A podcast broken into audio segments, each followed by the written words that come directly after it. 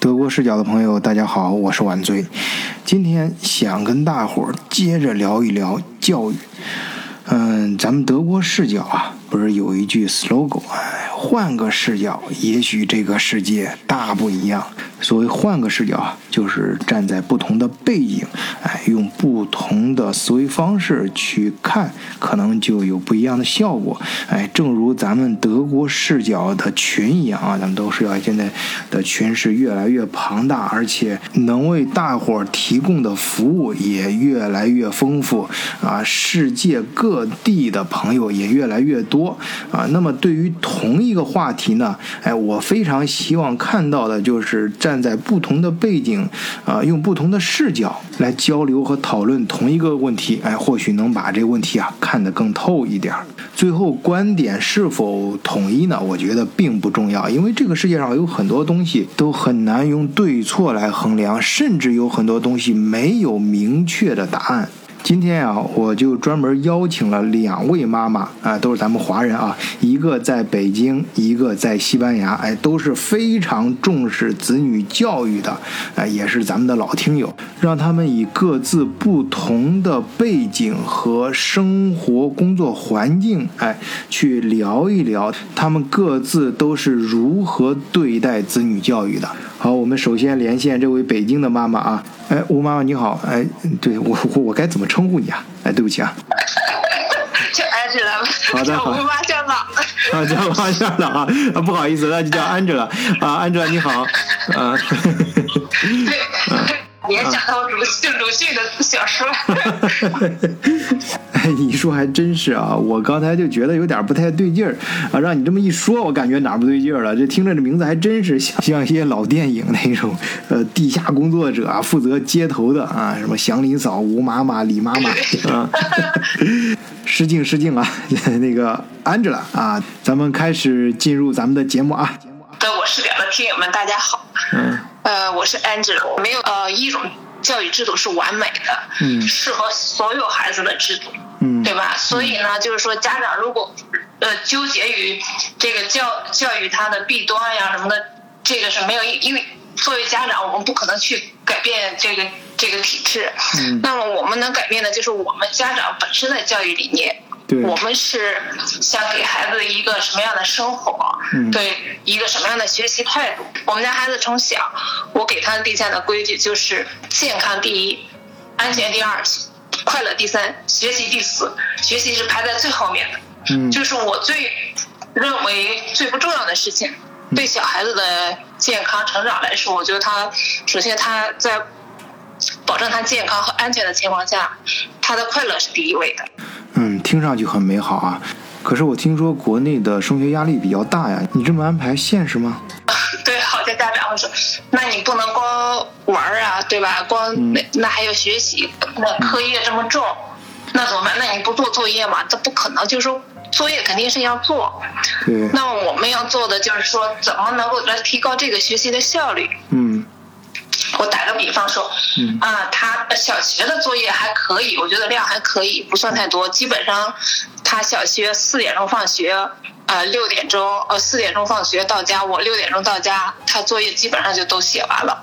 然后，对，就让他看会儿电视，玩一会儿，然后吃饭、洗澡，八点睡觉。小学我们一直是八点睡觉。我听说国内的孩子晚上作业都写不完呢，啊，你这居然还有看电视的时间？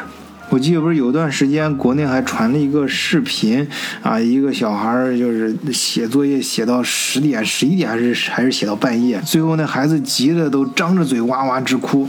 那我想每个人的时间都是有限的，你孩子能做到这一点，那说明他们他自我管理的能力非常强啊，效率很高啊。对，所所以呢，就是他这个时间管理还有效率，嗯，一直做的比较好。嗯啊，这个呢是对，我觉得这个。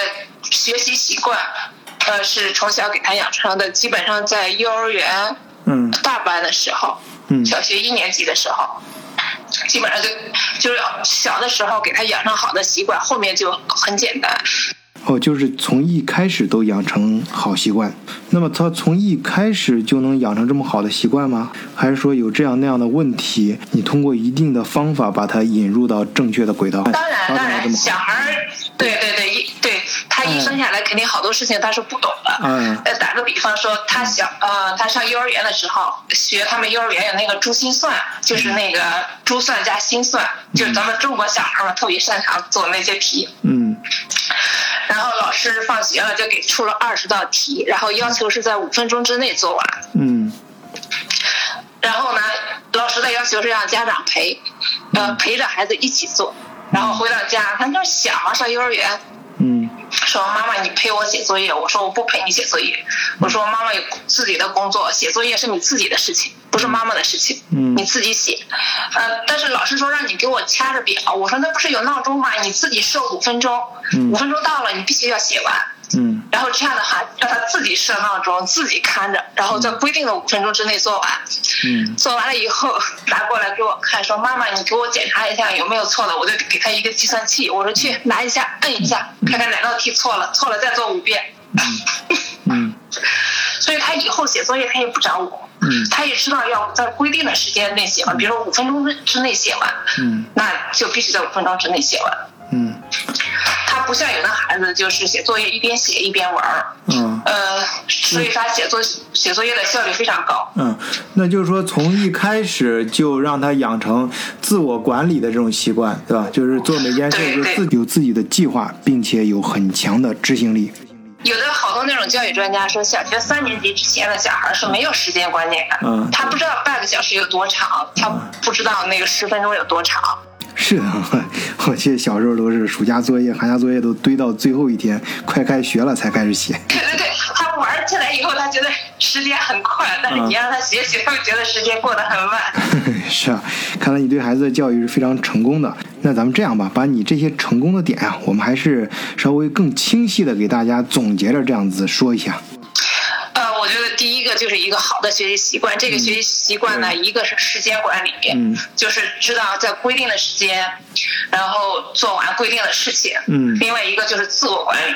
嗯。就是所有他自己的事情让他自己解决。嗯。呃，比方说那个上小学的一年级的时候，他那个书包就东西就多了，比如说上体育课要带跳绳，上物理课要带。电池，上美术课要带彩笔，这些东西，像别的都是家长给准备，家长把书包给收拾好了，然后第二天给拎到教室，拎到学校。嗯，我都是让他自己收拾。嗯，那个看着课表，第二天要上什么课，然后呃。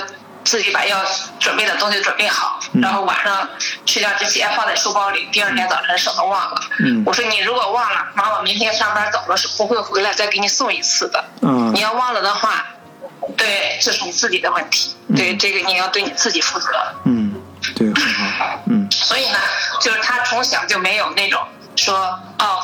我我要写作业，我要等妈妈回来陪我写，然后我要等着妈妈回来给我收拾东西，从来没有这种依赖的思想。嗯，有时候就是我回家以后，他基本上所有的东西都已经做完了。好，那么在你的教育下和引导下，有了这么好的一个习惯，并且能够保持这么好的一个学习习惯，那他一路学习就非常不错吧？这是，嗯，对我把他的这个上学的上学的过程先说一遍。他。呃，小学和初中都是在我们家门口的普通公立学校上的。嗯。因为他上小学的时候还不满六周岁。嗯。所以呢，就是我们的要求就是：第一，离家近；第二，有人要我们，有学校要我们，然后我们就去。嗯。正好我们那个小学，我们家门口那小学那年招生就没招满，然后就要了他。嗯。要了他，然后去了去了，我就想，哎呀，他是班上最小的嘛，就是跟着随大溜就行，这样能跟上就行了，所以对他也没有太高的要求。嗯。结果小学，嗯，他那个表现的不错，然后初中也不错。嗯。后来初中毕业的时候，他考上了清华附中。嗯。清华附中那年在我们区招八个孩子，给了我们八个名额。嗯。呃，那那算是多了，在那之前基本上就跟我们是一到两个名额，因为我们是属于不在不在那个学区，就是小学和初中大家都知道都是按学区的嘛。对。像像高高中的话，就是可以跨区，但是他给每个区的名额都是很少的。像清华附中，他在海淀区，那么他主要是招海淀区的孩子，像我们在昌平区的话招的就少。嗯。那年招八个孩子。嗯。然后呢，我都不知道他要考清华附中，结果老师让他们就是写那个中考的决心啊，还有那个什么的时候，他就写。说我一定要考上清华附中啊！我要用百分之百的汗水和百分之二百的努力，我一定要考上清华附中。嗯，然后他也没跟我说。有一次我开家长会的时候，然后我在他们走廊的墙上我看到了。嗯，然后回来我就问他，我说我说你这牛吹的太大了。我说你要万一考不上怎么办？嗯，因为前期三千多个孩子只上八个。嗯，他说。妈妈，我跟你说，我如果说我我想考，我一定能考上。嗯嗯。然后他就是做事情特别稳扎稳打。嗯。他觉得他有信心做成的事情，他有一天就是这个牛都已经提前敢吹出去了。嗯嗯。就是他他他立下这个 flag 之后，他是通过什么办法来实现的？他这个他这个就是说也不是说瞎吹牛，他有一点基础。第一就是他知道他在全区的排名，嗯，有可能会考上。对他排名最好的时候排全区排第五，嗯，呃，另外一个呢就是说他的成绩，他对这个知识就是这种课堂上的知识把握他自己有数。嗯，我们从他他从就是从小学开始一直到到现在，我没上过任何课外的辅导班，嗯，都是全部靠他自己，嗯。现在大家都知道，辅导班好像不上都不太可能。我现在要跟人说不上辅导班一样能学习好，别人都以为我肯定疯了。嗯，那有没有上过兴趣班呢？兴趣班上过，对他喜欢的啊，比如说吹长笛呀、画画呀，嗯，呃，什么可以这些英语呃英语话剧的一些表演呀，嗯嗯。说一下辅导班的问题。嗯，在他上小学的时候，他们同学就好多上辅导班的。嗯，然后我就跟他讨论这个问题。我说，呃，你同学都上辅导班，你有没有担心你不上会被落下？嗯，他说不会。我说为什么？他说，妈妈，我告诉你，你就上课的时候好好听，把老师说的每一句话你都记在脑子里，然后放学回家你把老师布置的作业认真完成就行了。嗯。说有些同学上课的时候打瞌睡，下了课以后去上辅导班，那就是重复浪费自己的时间，浪费父母的钱。嗯，哎呦，我想他说的有道理。嗯，嗯，好，通过刚才这几个小故事，尤其是你富富有激情的这种讲述，我想咱们听友啊，已经能感觉到你教育的第一个理念就是注重孩子的自我高效的管理。那么其他方面呢，还有没有什么可以跟我们分享的？呃，应该是应应该说是是我们家长，就是帮他找到了一种，呃一一种长期的动力去支撑他，因为孩子大家都知道，孩子他是不定性的，对吧？嗯。好多孩子他可能一段时间会学习好，但是一段时间会贪玩哦，嗯，或或或者受别的东西的吸引，但是呢，我觉得你要你要让孩子保持这个持续学习的动力的话，你一定要。帮他树立一个目标，嗯，这个目标就是呃可可以各种各样，对，让他知道我要为了将来，为了嗯这样一种生活方式也好，或者为了这样一个呃当一个什么什么家也好，呃火车或者什么也好，对吧？嗯，去学习，否则的话就容易倦怠，就容易放松。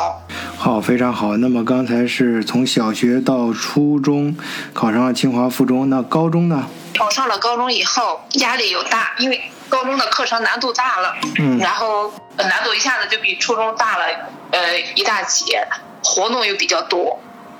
一开始他也有点不适应，但是高一的时候有点不适应，嗯，但是他自己跟我说，他说，妈妈说，我摸了一下表。我发现我们班同学虽然学习好的比我多，呃，对比我好的很多，但是他们好多都是通过辅导班上来的。我有信心，一个学期以后，我能，呃，在前在前百分之十，啊，我说那就行，百分之十、百分之二十也行。对，结果他真的就做到了。哇，太厉害，太厉害了！嗯，啊，那像清华附中这种地方，肯定学习好的人很多。那你孩子，你的女儿在这种环境下，啊，能够把成绩，嗯，考到名列前茅，那一定是非常非常的刻苦吧？呃，在清华附中读书苦不苦？嗯。呃，有多苦？是只是他一个人觉得不苦，还是一群孩子觉得不苦？嗯。然后这个问题呢，我也问了他。但从从从我的感觉来说，他是不觉得，呃，高中生活是有多苦的，他觉得是乐在其中，就那种感觉。嗯。那我问他，我说是不是因为你，呃，不把学习作为一个唯一的追求目标，所以你不觉得苦？那其他孩子有没有觉得苦呢？他说他们也不觉得苦。我觉得可能就是现在的孩子跟我们那时候不一样了。应该说不是他个人的感受，大部分孩子的感受吧。他总能在学校里面找到他自己的位置。嗯。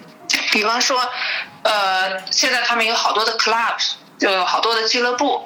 嗯。那有的孩子爱玩电乐的，有有爱玩街舞的。他们，呃，清华附就是鼓励孩子这种多元化发展。嗯。也舍得拿出时间、拿出精力，然后来组织这种大型的活动。嗯。比方说像。嗯，他们每年要搞的呃诗歌朗诵大赛、英语话剧大赛，这个都要花很长时间准备。嗯。然后有的孩子就是各种才艺的孩子，他都能在不同的活动中找到自己的位置。嗯。然后呢，很享受这个过程。看来你女儿确实是各个方面都很出色呀，啊，哎，你提到清华附中，我突然还有个问题啊，我比较感兴趣啊，就是清华附中，还有包括国内什么什么这个大学的附中，那个大学附中，那是不是意味着在他们学校上完之后，就很容易进入清华了？或者说清华大学在他们高中给的名额非常多？呃，也不是，他也是，嗯，全市招生吧，嗯，全市划分数线，哦，一年大概，嗯，能考个七八十个，八九十个这样子。他一年，他一届有多少人考进七八十个？六百多人吧，他们十六十几个班，十六个班，啊，对，六百多人。啊，那就是把成绩考到前百分之十，啊，就比较有把握了。呃，这个百分之十以上呢，就是是这样。呃，对普通的孩子来说，其实，嗯，不是很容易。嗯。它这里面呢，包括好多是全国招上来的特长生。哦。什么意思呢？就是他清华附中有这个权利，从全国选拔最优秀的孩子，然后加入他们的特长班，比如说体育特长班、美术特长班。哦。对，然后各种竞赛，各种竞赛的冠军啊什么的。呃，像他们这种靠裸分考上普通的孩子，一年也就二三十个。啊，哦，看来也是不容易啊。那可不是说在清华 附中上就能上清华。哎，那不过能考上二三十个也不少了。呃，他多是因为他生源好，嗯，他本身那些孩子就是基础就比较好。嗯嗯，好的。嗯而且上次我好像听你说，呃，国内的高中，就比如说你女儿的学校吧，也不像以前的那么单一，就像军事化管理一样，学校也开始越来越注重素质教育，啊，培养孩子各个方面的能力。呃，他们就是有自己的呃，也可以利用自己的时间做一些他们感兴趣的事情。嗯，你比方说，我女儿她就在手工社，然后当社长，然后领着一帮孩子做手工，她手工比较好。嗯，然后又喜欢历史，嗯，然后呢就组织一个兴趣小组，研究一下中国古代的赋税史。哎呀，我觉得这个太详太详细了，像我们都不会说去研究一下古代的赋税史。嗯，那么研究这个古代的赋税史，他就知道哦，我们原来有这么一个庞大的官僚系统来收税。嗯。然后，同时我也给他讲一下，我说像欧洲同时代的国家呢，他们根本没有这样的官僚系统去收税的。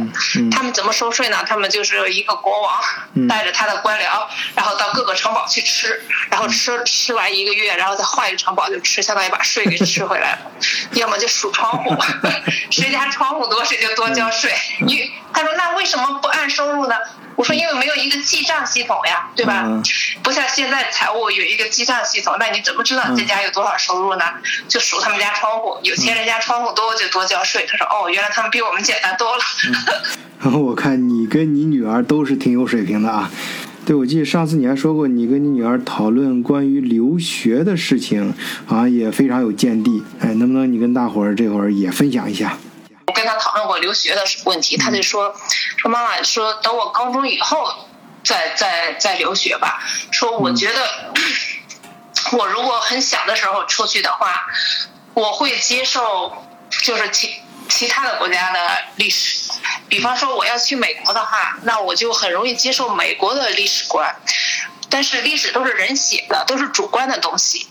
如果说我接受了美国的主观，我就接受不了中国的主观。我宁愿先接受中国的主观，然后我再站在美国的角度回头再看中国，这样我会看得更清楚一点。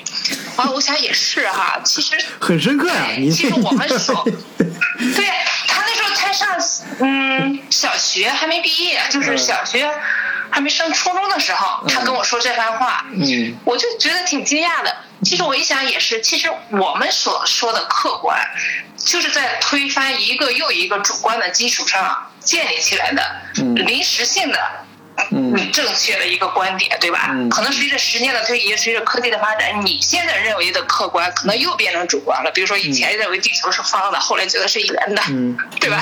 对，历史也是这样的。现在现在我们的历史观，可能再过一百年以后，也会被认为是。是主观的，嗯，当然都是主观的，对，从从一定的时间角度来讲都是主观的。他他这么一讲，我觉得也对。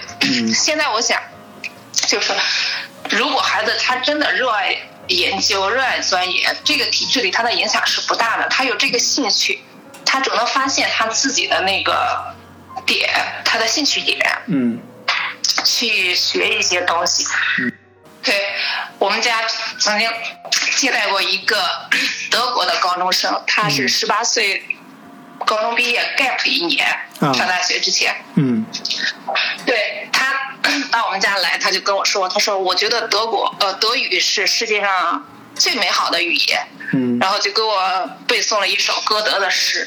嗯，虽然我不我我我不赞同他的 观点，但是我赞同他这种就是热爱自己语言和文化的这种这种这种理念。嗯，所以我希望就是我们的孩子，我们的孩子如果说走出去以后，他也会觉他不一定非得这样公开的表达他的观点，他也会觉得汉语是，我觉得是。是最美好的语言，对吧？也会呃随口，然后背诵一首诗。哦，对，也有可能是一首歌啊。汉语有多种表达方式，都很美。对，是这样，，Angela。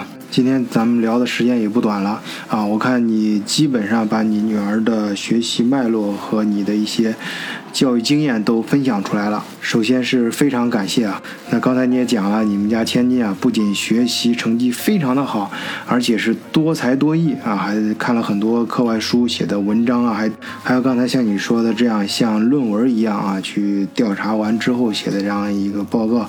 那么我建议呢，你最后能不能？给咱们德国视角的听友读一段你认为哎比较好的你女儿写的东西。我读一段他写的东西。嗯，好。对，他在读那个中国美学十五讲的时候，他就开头就会说：“当我。”读到“又闻子规啼夜月，愁空山”之时，我的脑海里便会浮现出群山空寂、子规啼血之声。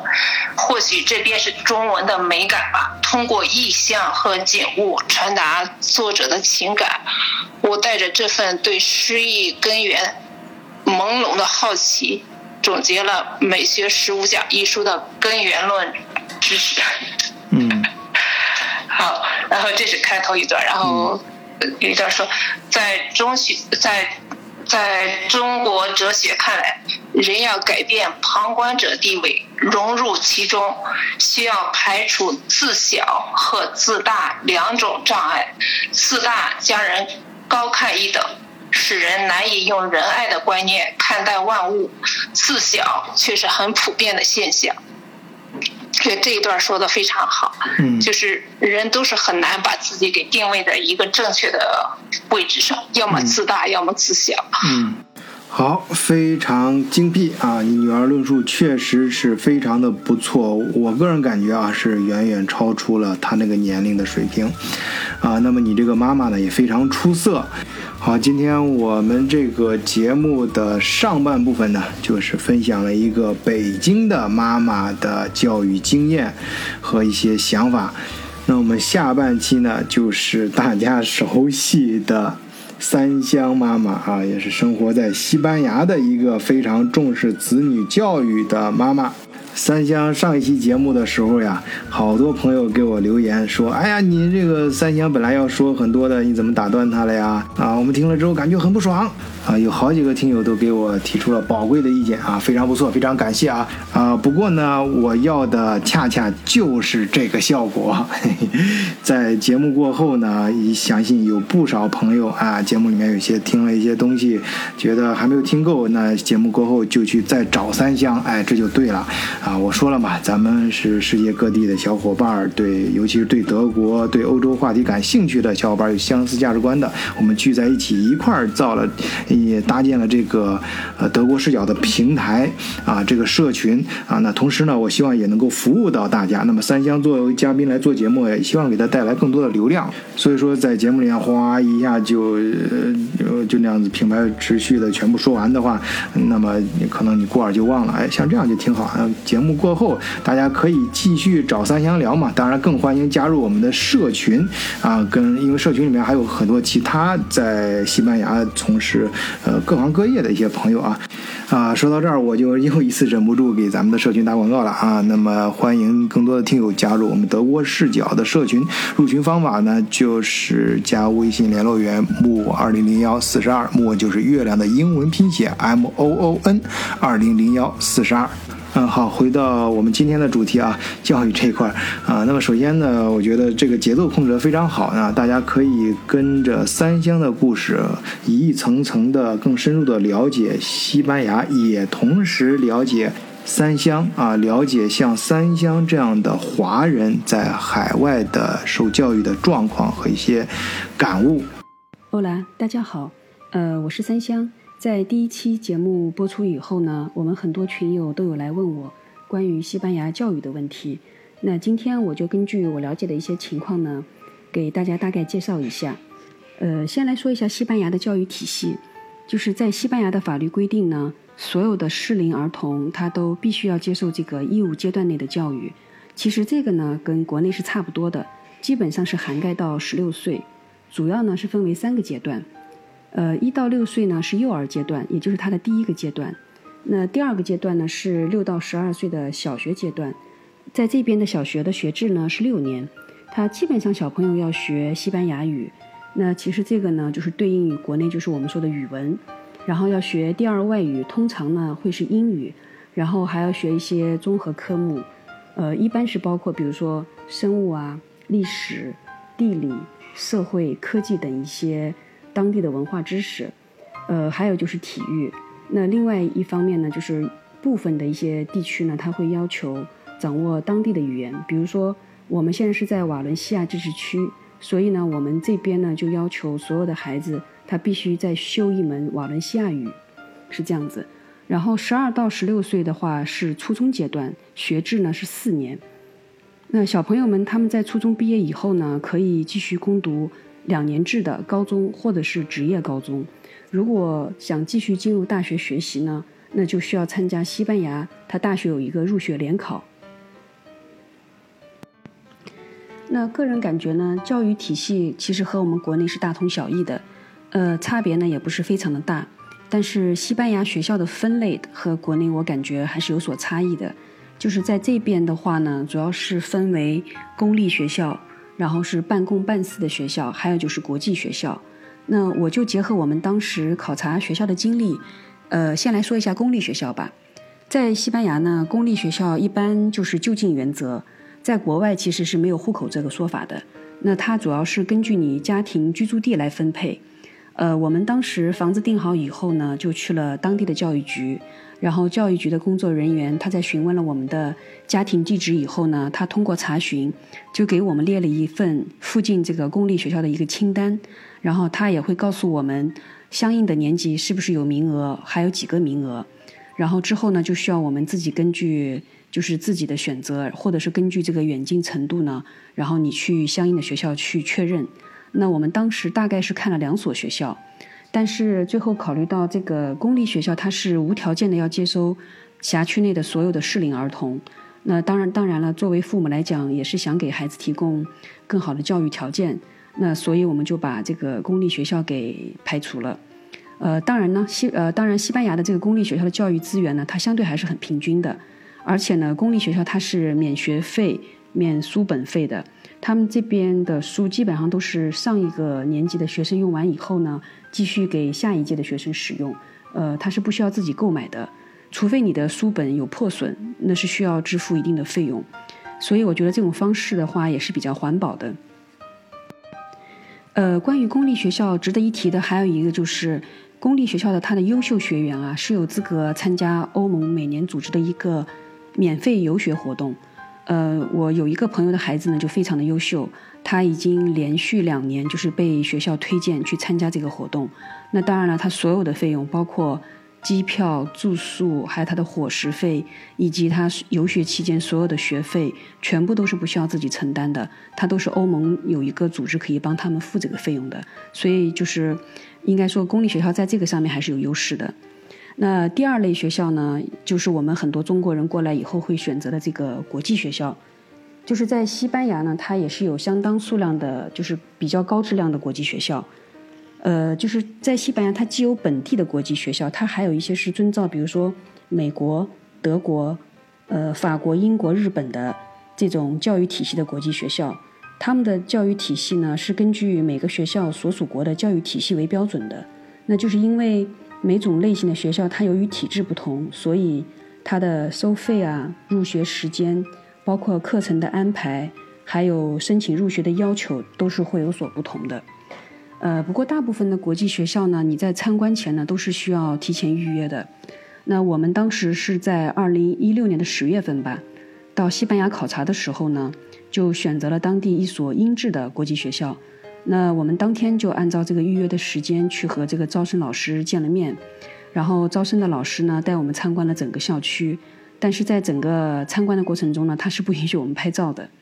然后我们咨询了一些相关的入学问题，并且当场也填了报名表格。那最后呢，老师跟我们说，呃，因为我们是申请的六年级嘛，前面已经有五个孩子在排队等待入学，所以呢。最终的答复呢，要等到二零一七年的五月份，他们才可以确定。呃，如果前面有人放弃的话，那到时候可能我们还有可能取得这个入学资格。如果要是没有没有名额的话，也就没有办法了。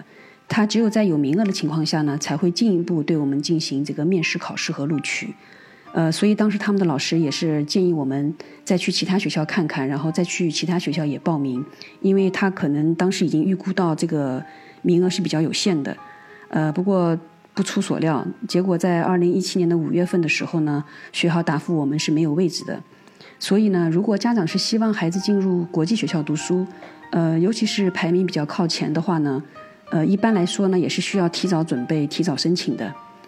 那第三个呢，就是我们现在就读的这种半公半私的这种学校。呃，后来考虑到这个语言的学习，然后再加上当时我的律师他也帮忙挑选和推荐。后来呢，我还是决定让孩子去以西语授课为主的学校，呃，和国际学校一样，半公半私的这个学校呢，它和居住地是没有直接关系的，就是不管你居住在什么地方，你都可以自由选择。所以相对来讲的话呢，我们的选择选择的余地就比较大。呃，而且半公半私的学校呢，它相对要求比较严格，它对孩子的这种仪表啊、在校的服饰啊，还有礼仪方面呢，也有一些特别的要求。半公半私的学校呢，除了一次性的注册费，每个月还需要承担的费用就是孩子的学费和饭费。那幼儿园阶段和小学阶段的话呢，他们还有校车的费用。呃，另外就是每年开学的时候呢，需要我们自行购买这个书，还有校服。呃，那我们学校的话呢，我大概可以讲一下我们学校的情况，就是一次性的注册费大概是在一百欧左右，然后每个月孩子的学费和饭费的话呢，加起来大概是在两百五十欧左右。那因为我们现在是在初中阶段嘛，没有校车，所以我们现在没有这个费用。呃，但是他幼儿阶段和小学阶段的这个校车的费用呢，大概是在六十欧到九十欧左右。那今年我们是初二了，然后九月份开学的时候呢，买书的费用大概就在五百欧左右。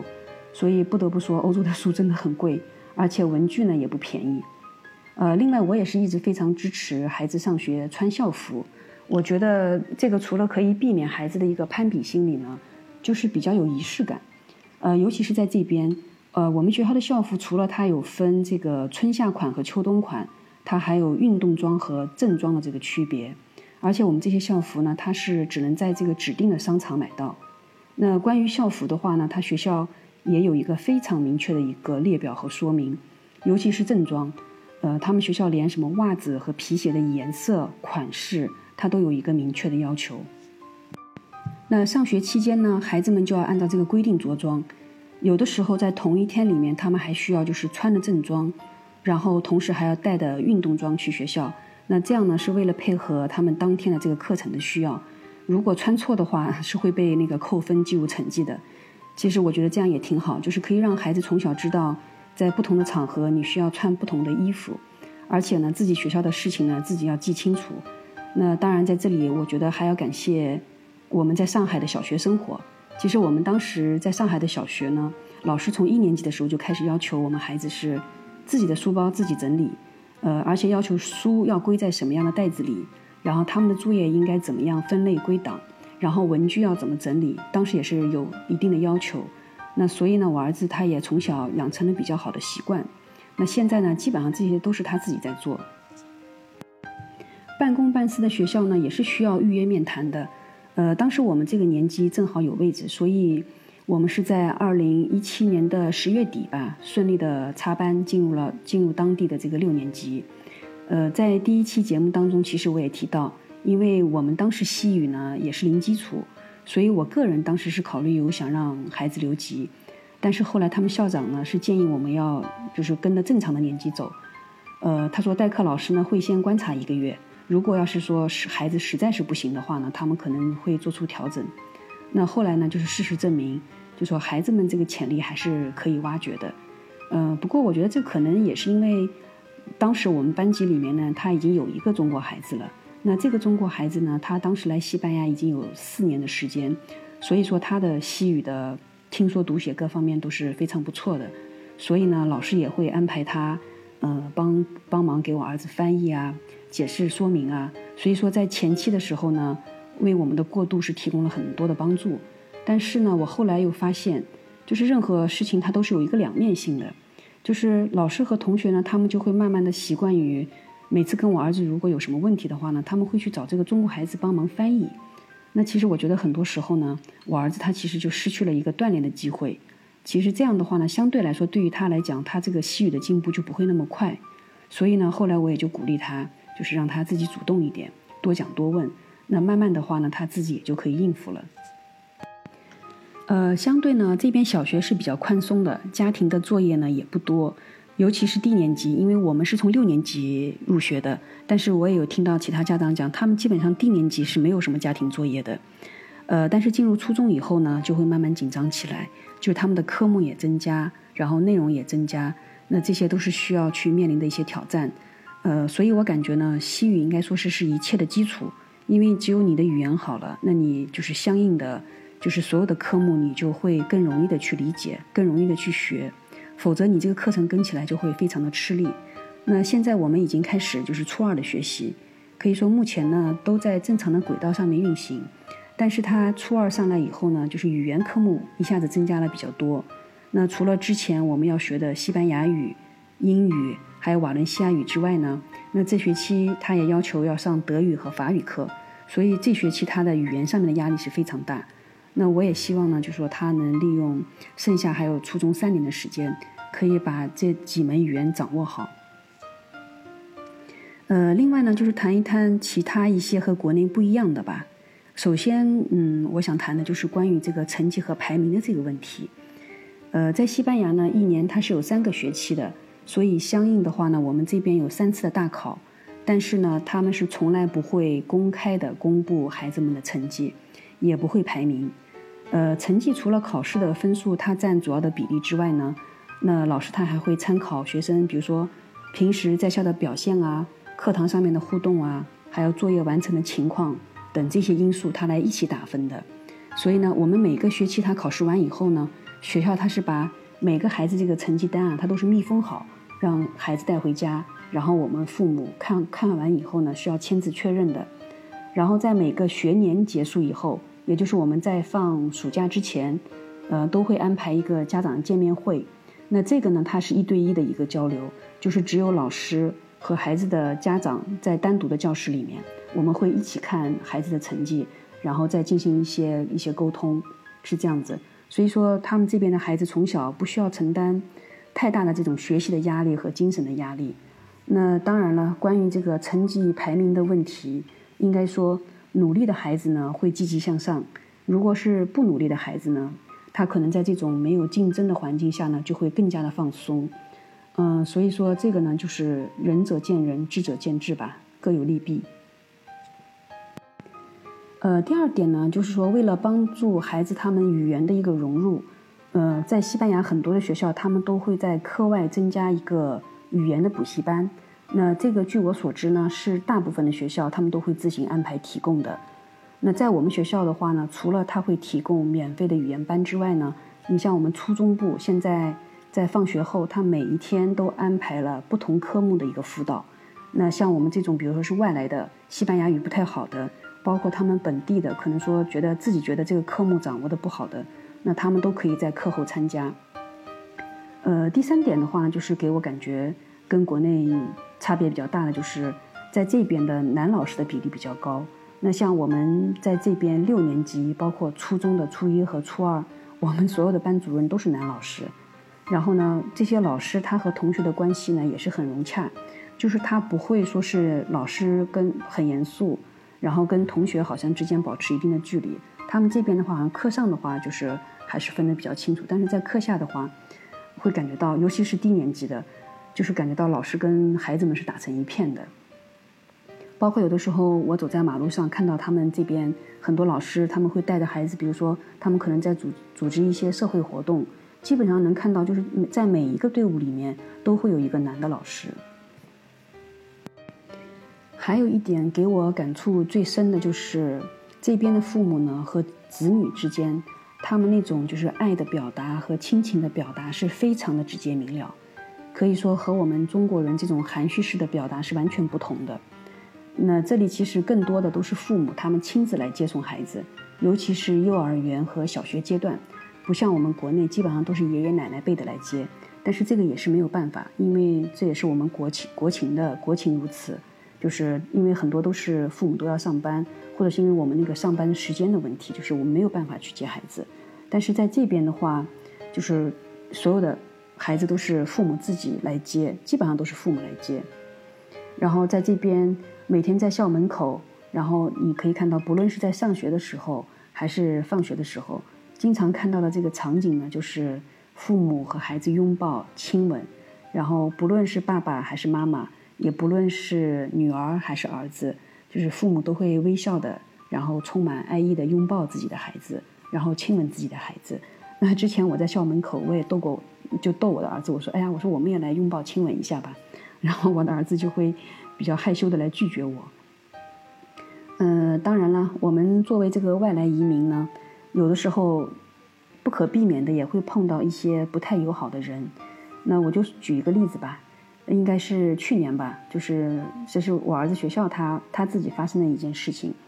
呃，当时呢，他是放学以后呢去厕所，然后正好门口有几个低年级的孩子，然后他进去的时候呢，就有其中有一个呢就故意的。大概是用肩膀去撞了他一下，然后我儿子出去的时候呢，他也毫不客气，然后 用肩膀也回回回撞了他一下，然后那个孩子就顺势就推了他的书包一下，嗯，后来我儿子就没理他，就走掉了。然后回来以后呢，他就跟我讲了这个事情，嗯，我就跟他讲，我说在学校里面的话，首先第一个我们要学会保护好自己，然后第二个呢，我们是有原则的，就如果说是有人故意来侵犯我们，那我们也是可以适当回击的。同时的话呢，也要向老师和同学寻求帮助。那应该说，我儿子平时他也是大大咧咧的，所以他自己呢这件事也没怎么往心里去。那后来过了几天以后呢，也不知道他怎么就跟班里的同学提起这个事情，然后他们班的小朋友说不行，他这个事情要跟老师去讲。然后他班里的小朋友呢，就跑到他们班主任那边去把这个事情说了一下。然后接下来的画面就比较有意思了，就是他们的班主任，然后跟他们班的同学，然后陪着我的儿子去指认那个孩子。那最后他们的班主任就把这个孩子给教育了一顿，就是有在教育他，就是不应该做什么事情。所以我觉得，嗯，相对来说呢，应该说这里大部分的当地人还是相当友善的。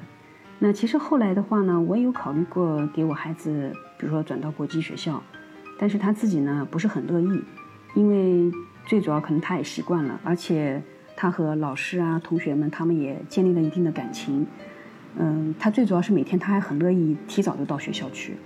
嗯，所以我觉得不论是他。就是学校的环境也好，还是他跟老师同学的这种建立的感情也好，嗯，包括他就是学习的一些他的积极性也好，所以我觉得那我还是尊重他的选择。就是毕竟他来这边也只有两年不到的时间，我就不想再给他频繁的去换这个环境了。那除了学校的这个教育之外的，那这边也是很重视这个素质教育的。就是在这里，什么体育啊、音乐啊、美术啊，他们根本没有副科这一说。他不像我们在国内，可能我们说语数英是主科，对吧？什么体育、音乐、美术这些都是副科，就是有分轻重。但是在这边的话，不是，他们都是完全都是一样的。呃，在这边的业余时间里面呢，当地他有一些孩子呢，也会去补一些，比如说数学啊、英语之类的科目。但是大部分的，他们都是参加体育活动和比赛。然后会去学习练习各种各样的乐器，然后参加大型小型的音乐会，或者是学习画画等。那就拿我自己身边的朋友和我自己的孩子来举例，像我朋友他们有些孩子的话呢，现在都是在，呃，参加足球训练、高尔夫训练，还有骑马训练。那我们今年十月份开始呢，也开始网球的这个训练。呃，一般来讲，由于就是这个项目不同，它这个费用收费也是不一样的。但是基本上都会在一个月在三十到一百欧不等，但是这些费用的话呢，它都是有教练就是带领的，然后他会来训练你的，而且呢，很多的这种运动的场地呢也都是免费对外开放的。那像我儿子他们现在每周还会去俱乐部打一次篮球。呃，同样的，那这里音乐学校的这个分布呢也是非常多的，而且他们每年呢也会对外招生。而且还分专业的和业余的，一般来说都是需要大家报名，然后考试、面试，然后再录取。那像今年我了解下来，就是说，如果你被录取的话，他们一般只需要缴纳几十欧。那今年的话，大概是在九十欧左右，你就可以跟着专业的老师呢学习一年。那像我身边就有两个朋友，他们的孩子正好是都是拉大提琴的，然后他们就是今年一个是考上了业余的，一个是考的是专业的。然后可以说，他们这个音乐课程呢，包含的内容是很全面的。他除了要教你乐理知识，然后还要教他们那个拉大提琴，就是乐器的一个训练，然后还要要求他们要合唱，要求他们要合奏。